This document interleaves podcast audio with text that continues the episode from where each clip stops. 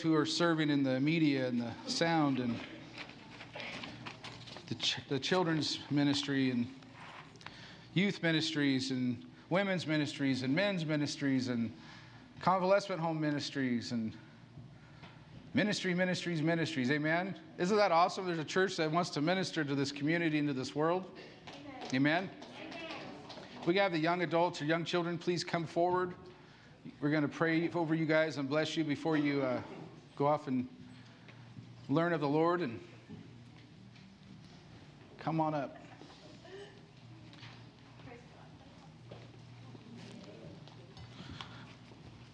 This little guy right here is pretty awesome. He always comes up and gives me some pretty good hugs, huh? You're all right. Your brother does too, but time out? No. Okay. awesome. Let me pray over you guys. Oh my goodness, look at these pretty dresses. Bows? That's awesome. I remember my little girl used to get those bows. Lord, we thank you for our children. Lord, we thank you, God, that, uh, Lord, we get to minister to them. We get to teach them about you, about your love, about your goodness. Lord, we, it's so awesome, Lord, to, to realize, Lord, if, if we, and as parents and as a body and a church, we model you well, Lord, they will not have to go through the struggles and the hurts and the pains and the suffering. Lord, because your life is a good life. your way is right. We thank you for that. Lord, I pray blessing over them, over the teachers.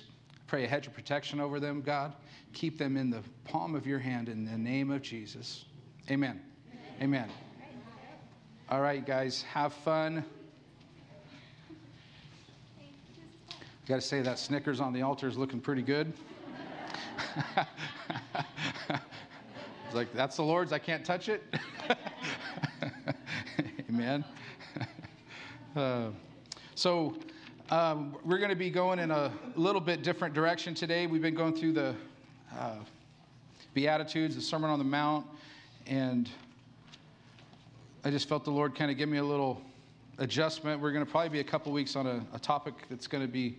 I'm excited. It's it's been an awesome study. Anyone that's probably come by my office in the last, even last Friday, I started it on. I was Sylvia heard me going, "Ooh, oh, this is awesome." And she had to go, What's that? So then we got to preach to each other, encourage each other. And I got to do that with Pastor Patty this week and uh, Pastor Jay a little bit, and just, just anyone who would listen pretty much. So um, now you guys get to hear it. And I've preached it a few times, I think, to myself. So it should be a little soft and, and uh, ready to be chewable and received. So praise God for that, right? Um, so the title of the message this week is Give God Your Best, Not Your Leftovers. So um, we saw it was just such a cool thing. Pastor Denise didn't know um, exactly what I was doing, but she said, "You know, I, I, feel I've got something on my heart to minister for for offering, um, and, and it would involve one of the kids. You know, when you have a spot for that, let me know." And I said, "Well, what is it?" I said, "I think this week would be good." So it's just right on target with that, and um, it's such an awesome thing to see God's hand in, in what um, Paul was when he when he was here ministering and, and teaching healing, but he kept bringing um, a handful of verses, and, and they're, they're going to be our, as a church, kind of three main verses to, for pillars to build on going forward in the future. And you heard him say quite a bit, you know, to love the Lord your God with all your heart, soul, mind, and strength. That's one that's been really dear to my heart ever since I've, you know, been a Christian and growing in ministry and teaching and, and young people. And um, I've always just kind of thought that, you know, when, when Jesus said that something was first and foremost, it's probably important, right? It's probably a big deal. He says it's the first and the greatest. That should get our attention, right? So he says, first of all, the first and greatest commandment is to love me with all your heart, soul, mind, and strength. He covers it all, right? With all. That's, that's not real easy to do, is it? We say it, but it's not easy to stay in that spot. So it, it involves work. So it's going to be something that we put on the walls in the church that we can visually see. And I will be reminded to, to teach some of this and recover this message so that it becomes a part of who we are as a church. Okay? That's so this message is something that's going to be a part of who we are. And it's it's it's not something new. This is something that Pastor Jay and Patty have, have done and preached in this church for a long time. It's just going to be um, looked at in, in, probably a little bit different way, maybe, or, or um, maybe brought to a different level of um, focus So, anyways, going forward, it's just one of the things I feel the Lord's going to need us to concentrate on and look at to accomplish His purposes and plans. Amen? Um, so, with that, there's going to be some adjustments coming up here in a couple weeks um, when we go to our, our picnic. Uh, we're going the church sanctuary will be open for a couple weeks, and we're going to be having the carpet taken out and new concrete floor. The con- old concrete floors are going to be turned into new concrete floors. They're going to be polished and resurfaced and, and tinted, and it's going to look pretty awesome. And then we're going to um, we're ordering in the process of picking out some new chairs to come into the sanctuary. And don't worry, the, the council and Pastor Jay and Patty over the years have been budgeting money aside so that we could do these things and it wouldn't bankrupt the church. Amen? So you're going to go, man, this Pastor Steve guy, he's in here just blowing it up and spending all this money. Well, Pastor Jay and Patty and the council have been putting money aside, and they knew that this transition was going to be coming, and that it might be nice if we got to kind of put a little flavor of the direction we were going to go forth in the future. And so that's what you're seeing, okay? So, um, with that, one of the issues that could be like a deal breaker for the no, I'm just kidding. I don't think it'll be a deal breaker, but um, is that with our new floor, it has this amazing 40 year seal. And if for the concrete to stay a 40 year seal, you can't put coffee on it coffee has a high acidity. So when it lays on, if, if it was just like when we do our dinners or something, if something spilled, obviously you could wipe it up and take care of it. But what happens in this setting is if you look at our carpet, and I mean, before you get out of the church, look underneath your seats and underneath the, it's pretty gnarly because what happens is the coffees and the drinks get spilled, and then no one wants to disrupt the service, which is a good thing while we're ministering, like running out there and getting the carpet cleaner to, you know, pull the chairs out and vacuum that section up. And so then it stays and stains it and gets wrecked. So those are some stuff that's going to be kind of making some adjustments and some changes in that way. So um, we do have a multi-purpose room kind of in here, and for the cost of the um, the sake of the floor staying good and um, the that's that's just going to be and that's not a really big thing. It happens in most churches. You'll see like clear liquid only. Even when you go to the camp at Old Oak Ranch, it's water, water only, clear clear liquids. So that's that's going to be you know if it's it's a deal breaker, I apologize. Uh, most churches are that way, um, but we want to we want to keep our floors good and our our furniture in the church good and. It's not really a weird concept. A lot of people, like when you come to their home, they might ask you to take their shoes off. You know, they, they like to keep their stuff nice. There's certain areas of the house that you don't let your dogs in, or maybe you don't let your like I still there's there's areas in my house is like my kids don't eat on my furniture because what do they do? They spill stuff on it and we get messed up. So this is the Lord's house. Amen. So we're going to honor that, and, and that's kind of going along with our message too. Um, give God your, your best, not your leftovers. Give God your best, not your leftovers. So I was talking with um, Craig and his wife. We went out on Street Touch yesterday. That was awesome. It was awesome. We've seen people literally they got healed. Um, there was deliverance that happened. Marriages coming together. Like some pretty awesome stuff. Um, so God likes to heal people, right? That's what Paul said. He still likes to heal people even after Paul left. And he likes to touch people outside the church, which is, we've already known that, right? So it's still working. It wasn't with Paul, and the Holy Spirit didn't leave with Paul.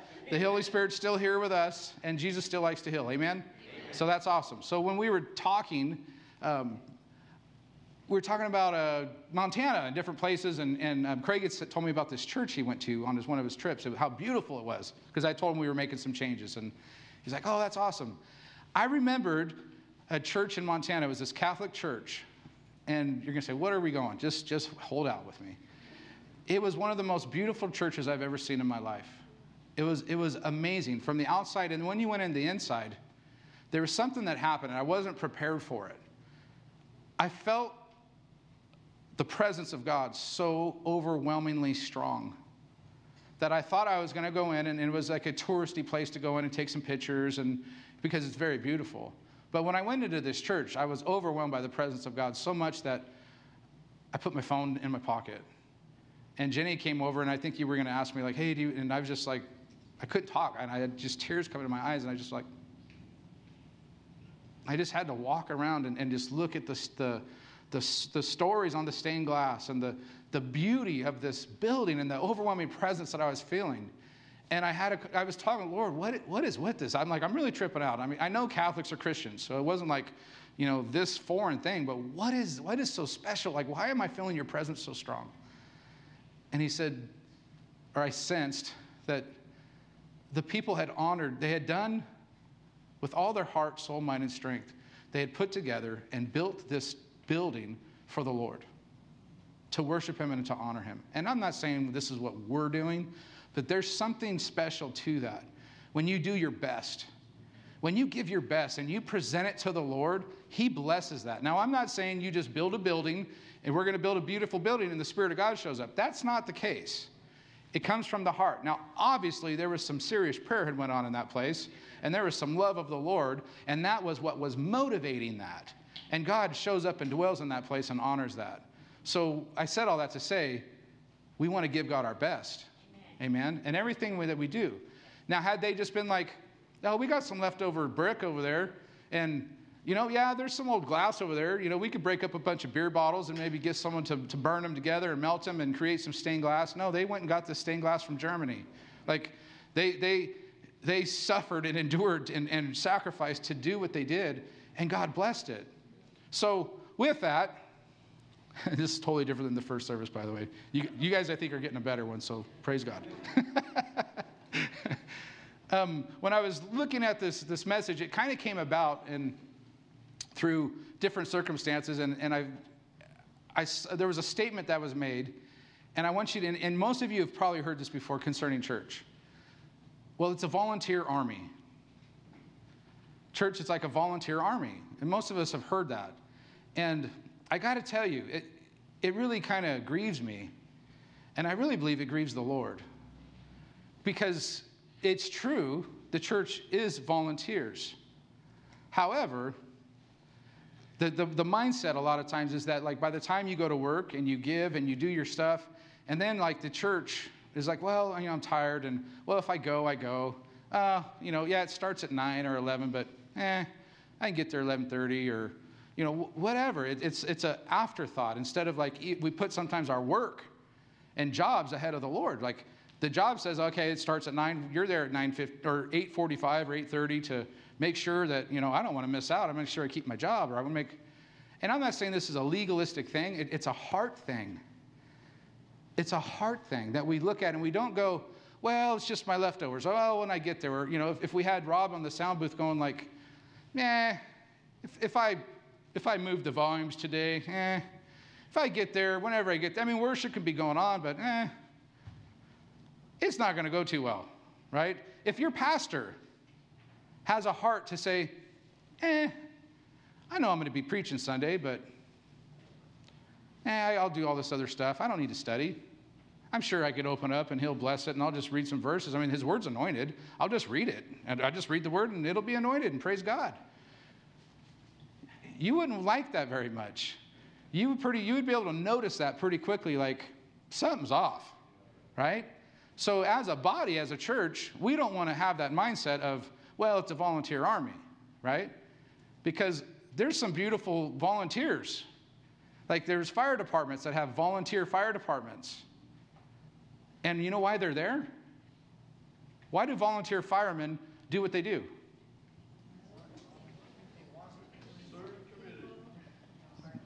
Committed, but they love it. It's coming from the heart. They're not getting paid. They're volunteer their time. They, they see a need. They recognize that this is a good thing. We need to be able to protect people's homes and their lives. And they sacrifice, they commit, and they're faithful. I said three really bad words sacrifice, commit, and faithful. What happens if the volunteer fire department doesn't sacrifice, doesn't commit, and they're not faithful? A lot of homes are going to go down, a lot of lives are going to be lost. So it's not the fact that it's a volunteer status that they're getting their leftovers, right? And honestly, in Valley Springs area, is this one maybe we want? I'll cover the mic on this one. No, it's the truth. I'll speak it. Um, we had a volunteer, volunteer fire department there for a long time, and there wasn't a home lost. They took it very seriously. Then we had a paid fire departments that two came together, and they were paid, and then there wasn't a home saved. I'm, this is truth for quite a while. So it wasn't the matter that they were paid, it was a matter of a heart. Amen. They saw the need, they trained. It was such an important thing that, that they sacrificed. So God doesn't want our leftovers. He wants our best. All right? We have to come to a point like when we sing in these songs, worthy is the is he, he is worthy. He is worthy as the Lamb. He's the King of kings and the Lord of lords. There is none like him. And when we come and serve him, we give him our best. Not because we have to. Like that the verse I woke up to this, I was glad when they said to me, We could come into the house of the Lord. I was glad. And you were glad you're here. And, and this is a memorial or not Labor Day weekend. And, and I know I'm preaching to the choir, but that's why we're preaching to the choir today. You are the faithful ones. You are the ones who are going to be serving. You are the ones who are going to be listening and, and going and applying. So we have to look and step this thing up into excellence. Okay? Why I'm preaching this as your pastor and why it's on my heart is because the Lord, I truly believe this, wants to take us into some new territory. And if we want things to stay the same, we'll just keep doing what we're doing. And what we're doing is good. There's been a lot of excellence here. There's been a commitment to the word, there's been a commitment to worship, there's been a commitment to the outside world.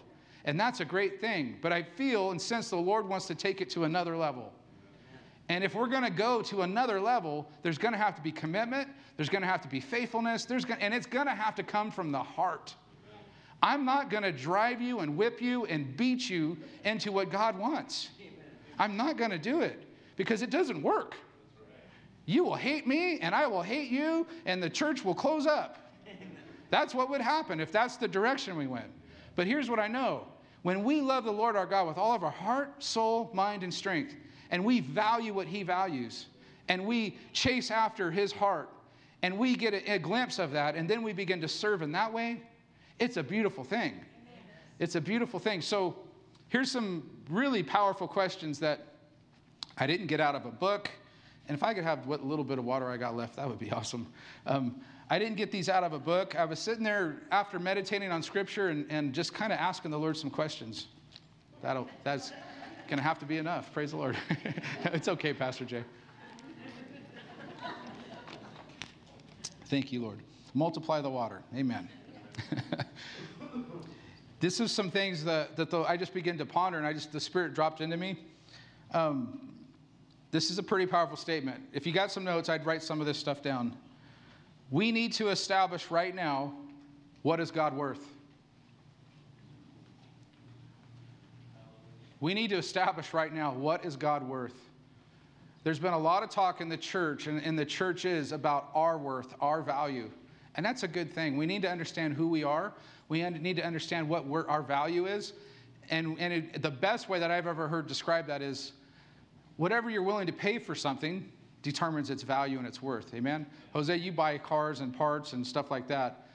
Whatever you're willing to pay for it determines its value, right? So when you look at your value, the, the very fact that the King of Kings, God the Father, gave his best for you and for me determines that we have a high value. Amen. Amen. The very fact that he gave his son, his one and only and the best, determines there's a high value on our lives. And we need to recognize that.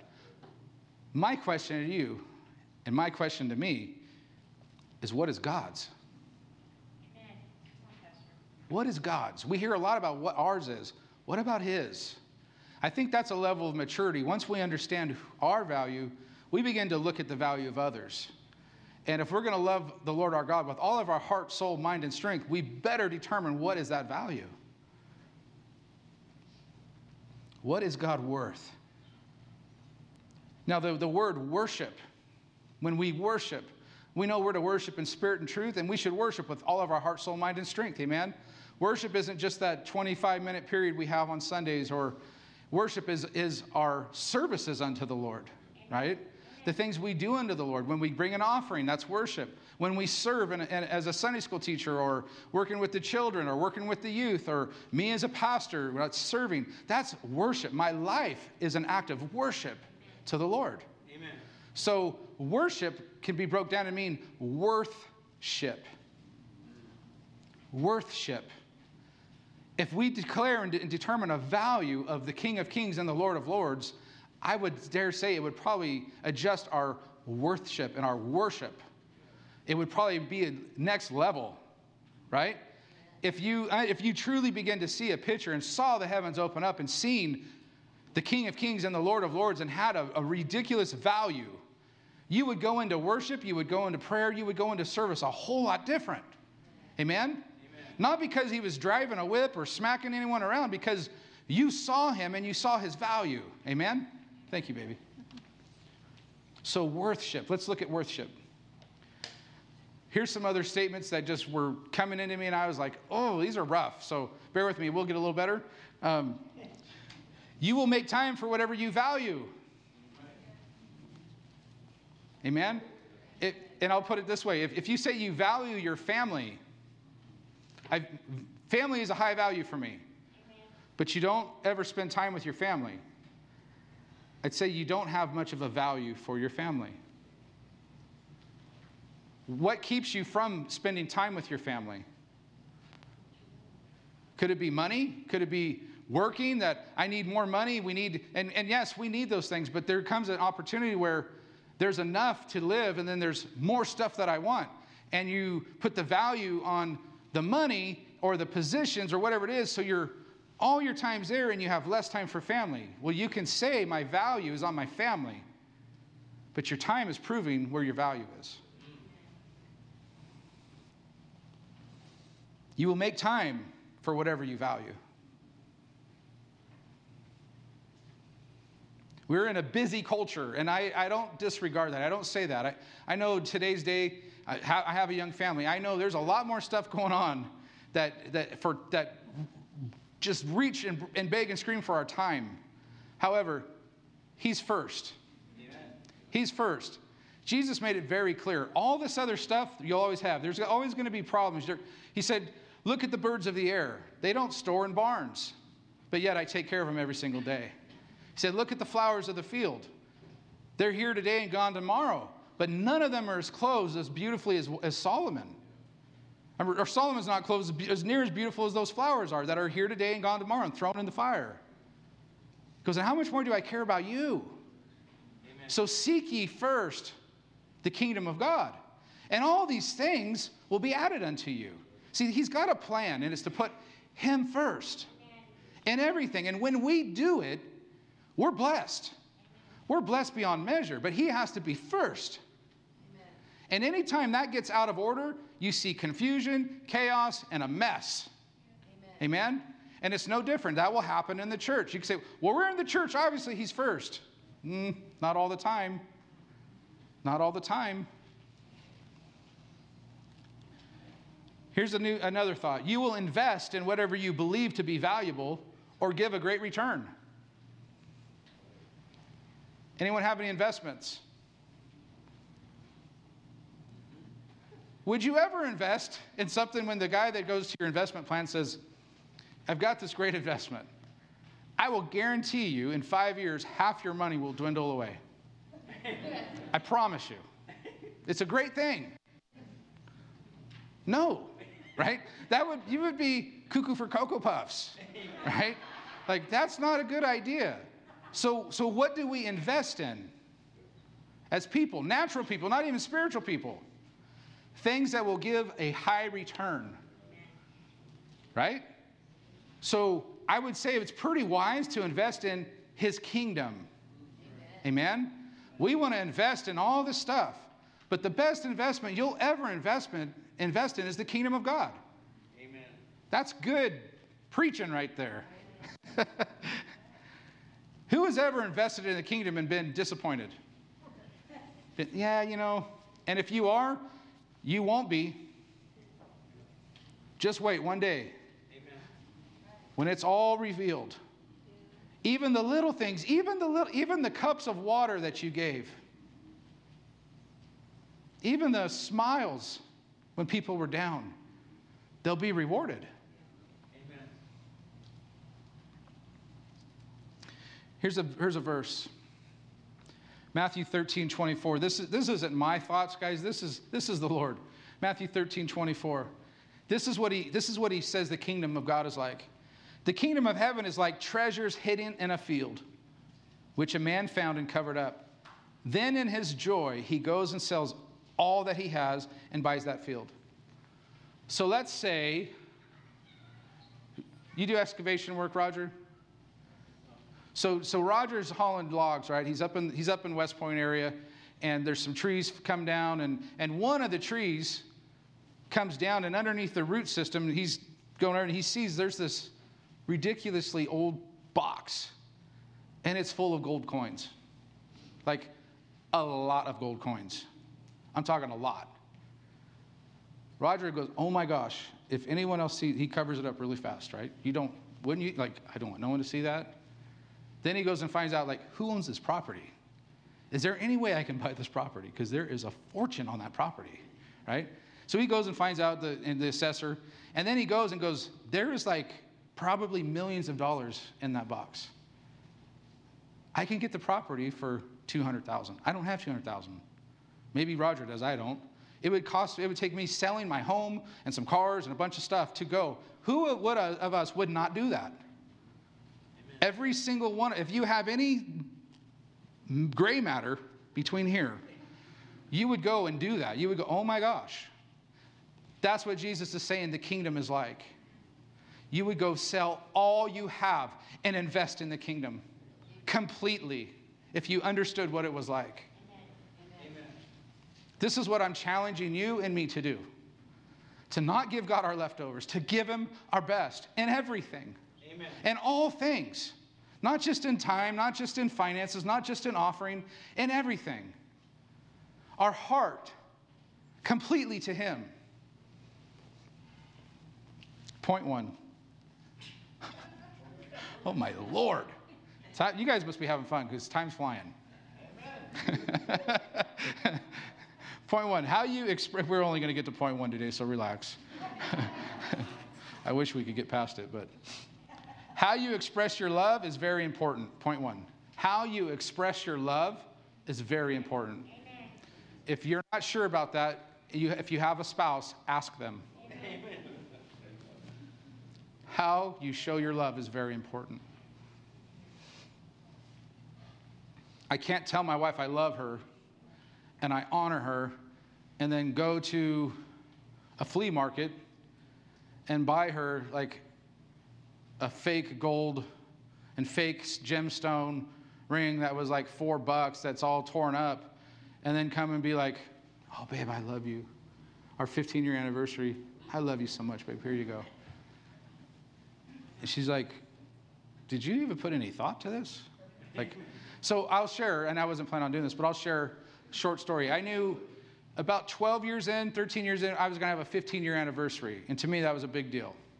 So, as a jeweler, I had a little bit of an advantage, but I, I found this old ring and I took a chance on it. This old emerald ring. It was rose gold and had these minor cut diamonds, which were before 1920. So, this ring was late 1800s and it was destroyed. The, the stone was an emerald and it was a decent sized emerald, but it was so crazed, which means like it just looked like it had been sanded on sandpaper you couldn't see the color very well and or if there had been any big flaws, but I said, you know what? If I can buy that, I could probably restore it. Maybe I could take the stone out and get it recut. And so, three years, looking three years off. So I did. And when I got the stone back, oh my gosh, it was beautiful. Like amazing Colombian emerald. It's, it's a really, really nice stone. And I got so excited because I'm going to be able to give that to my wife. Then I got to start restoring it and it was hammered and fixing and all this stuff. And, and, and oh, I was so excited that it was, it was painful to not give it to her.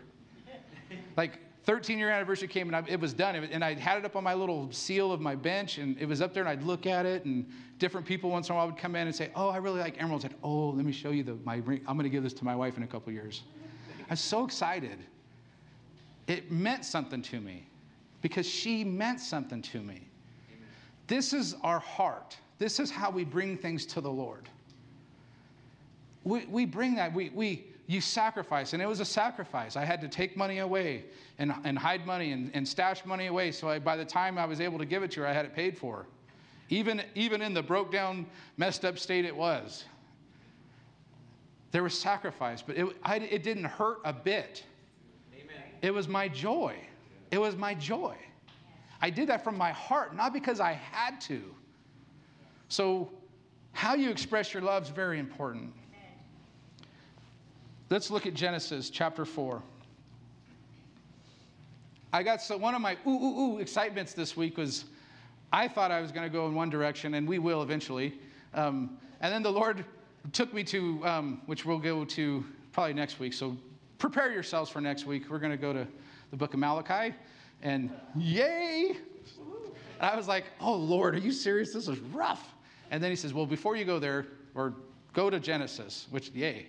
I was so glad to leave Malachi and come to Genesis. But when I began looking at Genesis, I realized something really special. The first time offering is mentioned in the Bible is in the book of Genesis, on Genesis 4. And the, the beginning of the New Testament and the ending of the Old Testament are about offering. Bookends. It's very important to God. And then as soon as you go into Matthew, you close Malachi, you go into Matthew, you instantaneously see the best gift ever given. Jesus comes on the scene. God the Father gives this gift, this present to us. His best, church. His best. His first and only and his best. So this is pretty darn awesome, okay? At least if you don't think it is, I know it is, so I don't really care what you think. Just teasing. I love what you think. You're going to see it when I see it. So, Genesis chapter 4, and for sake of time, let's skip to verse 3. In the course of time, Cain brought, oh, my bad. Let's look at, yeah, that's good. In the course of time, Cain brought to the Lord an offering of the fruit of the ground. And Abel also brought of the firstborn of his flock of their fat portions. And the Lord had regard for Abel and his offering, but for Cain and his offering he had no regard. So Cain was very angry, and his face fell. And the Lord said to Cain, Why are you angry, and why has your face fallen? If you do well, will you not be accepted? And if you do not do well, sin is crouching at the door. Its desire is contrary to you, but you must rule over it. Now, in this passage of scripture, you see the first offering ever given. And you see, and something that struck my mind was that Cain, the one whose offering was kind of dejected, he was the one who brought the offering. It wasn't Abel who initiated and said, Hey, let's go bring some offerings to the Lord. And it wasn't that God said, You need to bring me an offering. A lot of times when you've looked at this passage, and I've heard a lot of people preach this and teach this, that why Abel's or why Cain's offering was rejected was because it was a bloodless offering. Right? How many have heard that? Amen. A lot. That's not the truth or at least it's not scriptural. How should we interpret Scripture? From Scripture, right?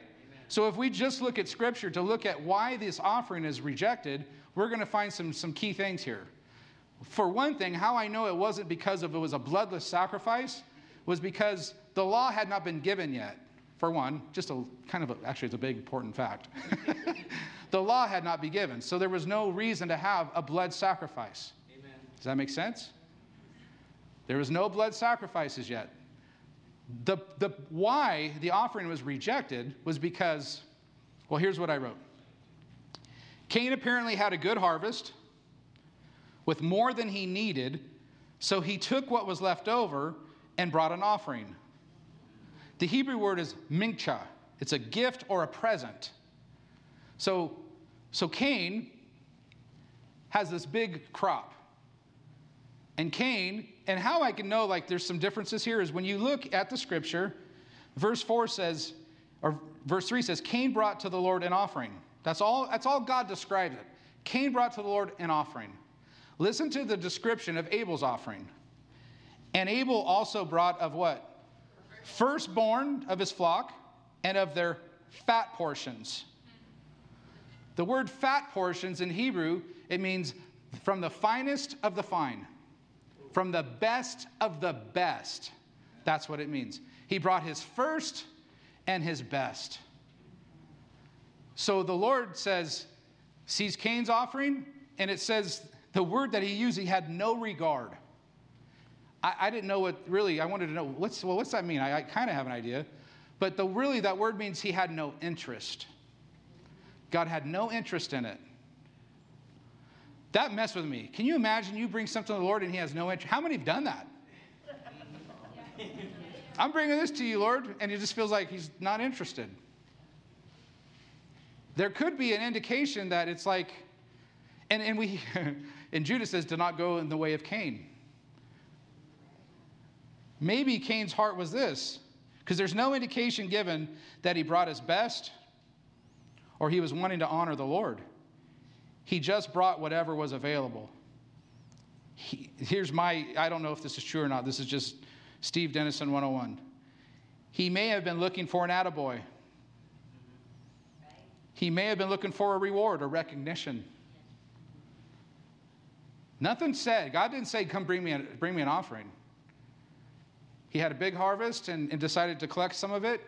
It doesn't, if, if it had been his finest and his best, the Lord would have said that. Amen. Right? It wasn't. So what did God tell him? And then when Abel brought his best, Cain got real upset. I've noticed that when people don't bring their best and then it gets noticed, they get angry. Yep. It started right here in the beginning. Here's the beautiful thing. You know what God's heart was? Son, just go make it right. Amen. You know you need you know what you need to do. Go bring your best. He didn't accept that offering. He was never going to accept that offering because he was setting a precedence Amen. of who he is and how he wants things done.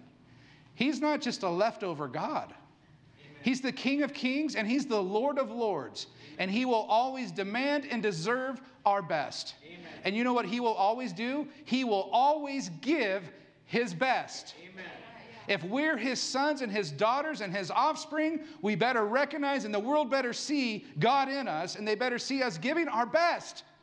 They need to see a, a, set apart, a set apart people that will humble themselves and give their best.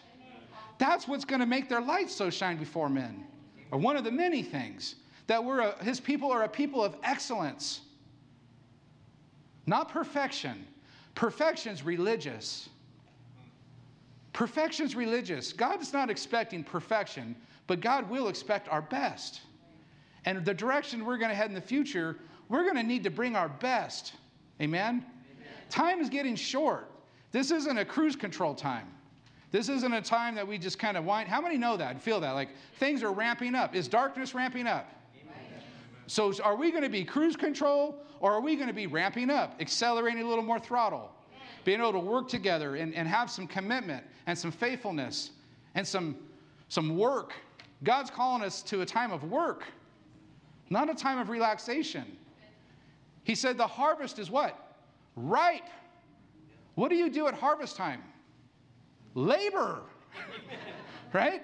How many of you, like I've got a cherry tree. Sometimes it comes on and it produces, and it produces a lot, and it doesn't always do it when it's convenient for me. I might have had plans. One time we had plans to go to Seattle the first time it ever did it. That thing became ripe when it desired to be ripe, and it needed some laborers. And guess what? We weren't there. And you know what we got when we came back? Cherry wine in our backyard. Ooh, it was rotten. You got to pick and harvest and, and work when it's the season. Amen. Yay. Amen. The Lord looked with regard on Abel and then in his offering. This is something really cool. I want you to see this. Look at the verbiage that's used here. He says, He, and the Lord had regard for Abel, verse 4, and the Lord had regard for Abel and his offering. What came before the offering? Abel. God will always value and see his people first before the offering. He's always going to look at our, he's going to look at our heart first. He'll see the offering, but I'll guarantee you what impresses him is the heart. You can, how many have done that? We've brought what was required. You can tithe. You can tithe. You did it right.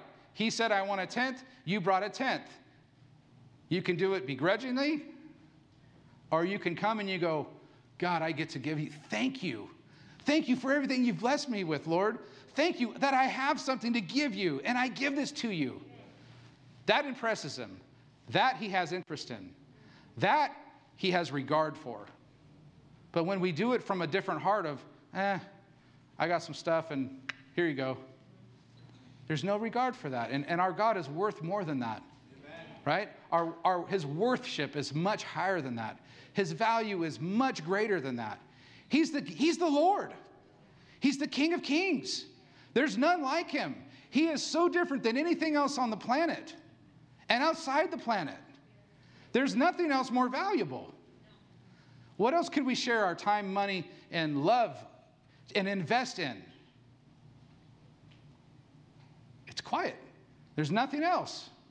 This is easy then, right? Is it easy? No. So, what are you going to have to do? It's a great question. I'm glad you asked that. It's going to have to come from the heart.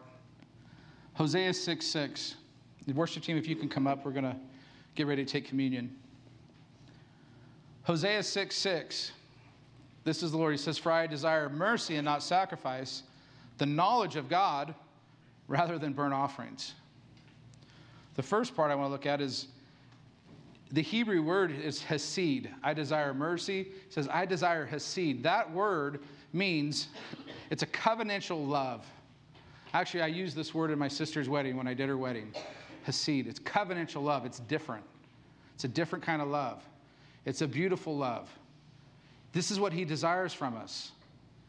Covenantal love. You know what covenant, covenantal love looks like? We have this with the Father.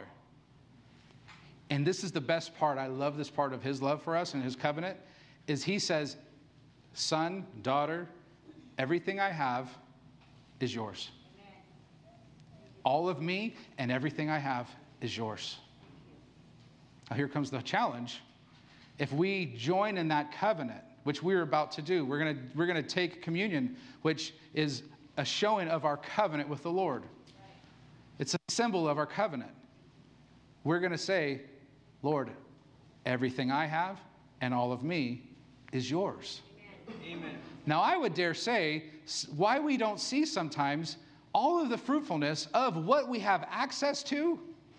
Think about it. Maybe we're only giving him 20%. Maybe that's our access.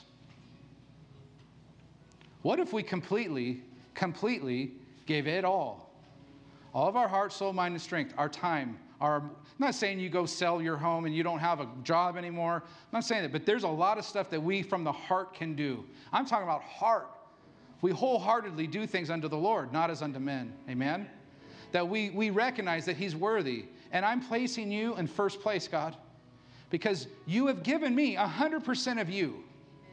And if I'm going to have covenant with you, I have to give 100% of me to you. That doesn't mean you're going to be perfect but it does mean there will be excellence.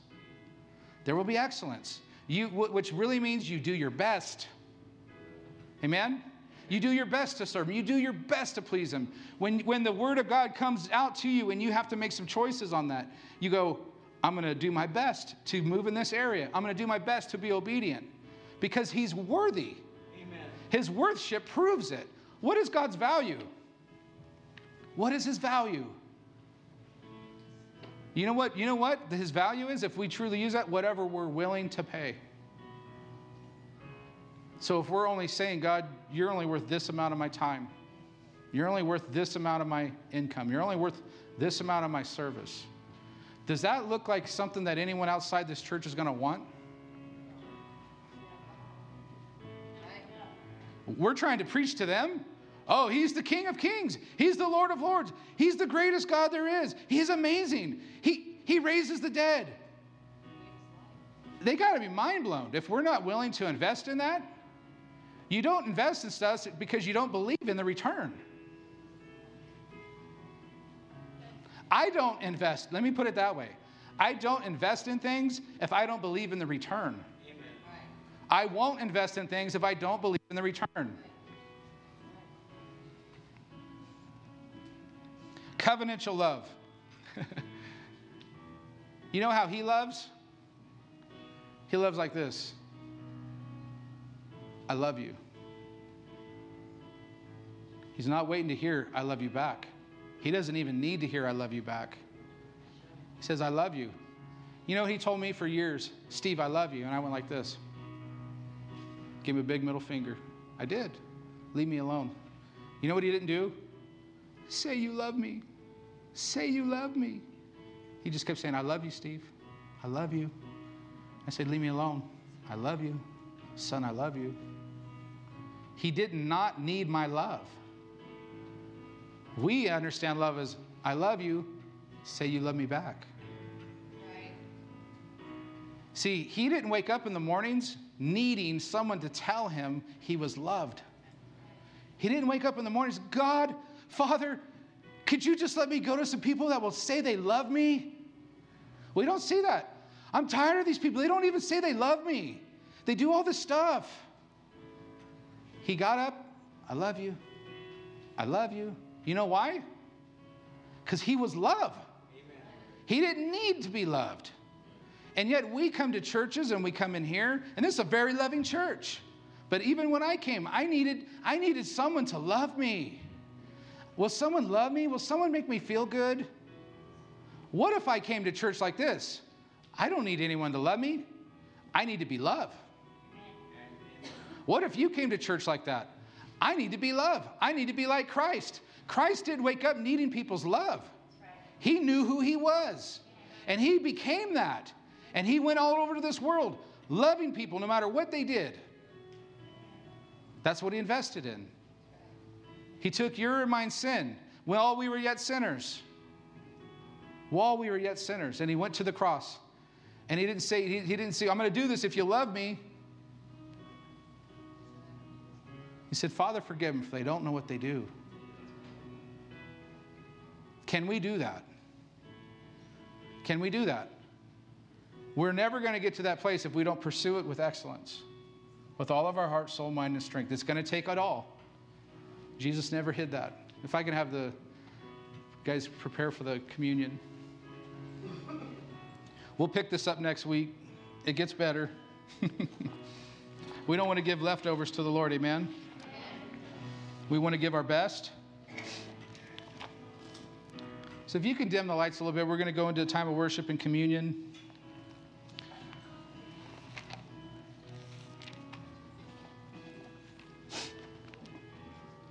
First Corinthians. This is Paul in verse 20 23. He says, For I received from the Lord what I also delivered to you, that the Lord Jesus, on the night when he was betrayed, took bread.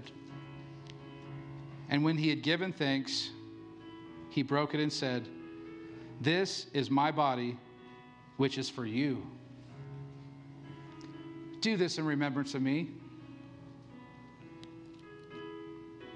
And in the same way, he also took the cup. He said, This cup is the new covenant in my blood. Do this as often as you drink it in remembrance of me. For as often as you eat this bread and you drink this cup, you proclaim the Lord's death until he comes. So we're going to take communion. And what we're doing in this time is we're saying, Lord, what you did was enough. And Lord, I exchange my life for yours. Lord, I, I, want that covenant. I make covenant with you. I want everything that you have. I want all of your power, all the healing that's available, all the gifts that are available, all the love that is available. I want it. And in return, Lord, I give you all of me. All of me. All of my hopes, my wants, my plans, my dreams. You have access to everything and every part of me, even the things. Lord, I give you access to the hurts, to those wounds from the past. I let you into those areas completely because I love you, Lord. And I would t- I'm just going to tell you flat out today if you can't do that, I would not participate in communion today. See, it goes on to say to examine ourselves, to not take communion unworthily. And I would simply say that's when you're not in a place to say, God, I give you all. Because He's given it all. And He said, when you take this, this is a remembrance of my body that I gave, my blood that I gave to prove it. Amen? And we say, Yes and amen. Lord, it was enough. There's nothing else you need to do. You've done it. And I give you myself. Amen? 100%. I'm all in, Lord. I'm all in. We're going to just begin to worship, and you guys can um, come out of your seats and come and receive the cup. I'd encourage you to go back and, and sit with someone. If you're not